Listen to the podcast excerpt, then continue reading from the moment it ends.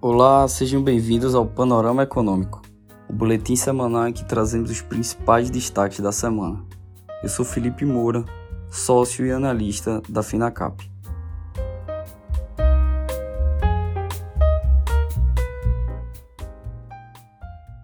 O Ibovespa fechou na estabilidade, numa semana volátil, marcada pela tramitação do arcabouço fiscal no Senado e da decisão da taxa de juros do Banco Central. O Senado aprovou na quarta-feira, por 57 votos a 17, o projeto do novo arcabouço fiscal. O texto, no entanto, terá que voltar à Câmara para que os deputados analisem as emendas feitas pelos senadores antes de ser enviado à sanção presidencial. A principal mudança apresentada pelo líder do governo no Congresso, senador Randolph Rodrigues, evita um corte de 32 bilhões de reais no projeto de lei orçamentária anual de 2024. O valor é a diferença entre o projeto original do governo, que considerava a inflação até dezembro para corrigir o piso de despesas, e a proposta aprovada na Câmara, que faz o cálculo com base na inflação dos 12 meses até junho. Paralelamente, o Comitê de Política Monetária do Banco Central ignorou a pressão do governo e de parte do mercado pela redução da taxa básica de juros e manteve a Selic em 13,75 75% ao ano pela sétima vez consecutiva. A decisão confirma as projeções do mercado, mas o comunicado do colegiado frustrou as expectativas ao não indicar o corte dos juros na próxima reunião em agosto. A conjuntura atual, com processo desinflacionário que tende a ser mais lento expectativas desancoradas, segue demandando cautela e parcimônia, afirmou o Banco Central. O comitê, por outro lado, retirou do documento o aviso de que não hesitará em subir os juros caso a queda da inflação elevação não ocorra de forma esperada, fechando a porta para uma nova elevação. A observação era apontada até a reunião de maio. Na China, a decisão monetária frustrou o mercado. Diante da crença dos investidores de que o governo chinês irá prover estímulos para apoiar a atividade econômica, a redução de apenas 0,1 ponto percentual na taxa de empréstimo de referência de 5 anos pelo Banco do Povo da China para 4,2% frustrou as expectativas dos mercados globais. A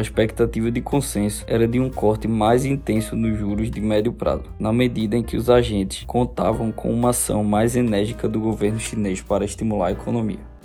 Esse foi mais um boletim semanal Panorama Econômico. Obrigado e até a próxima semana.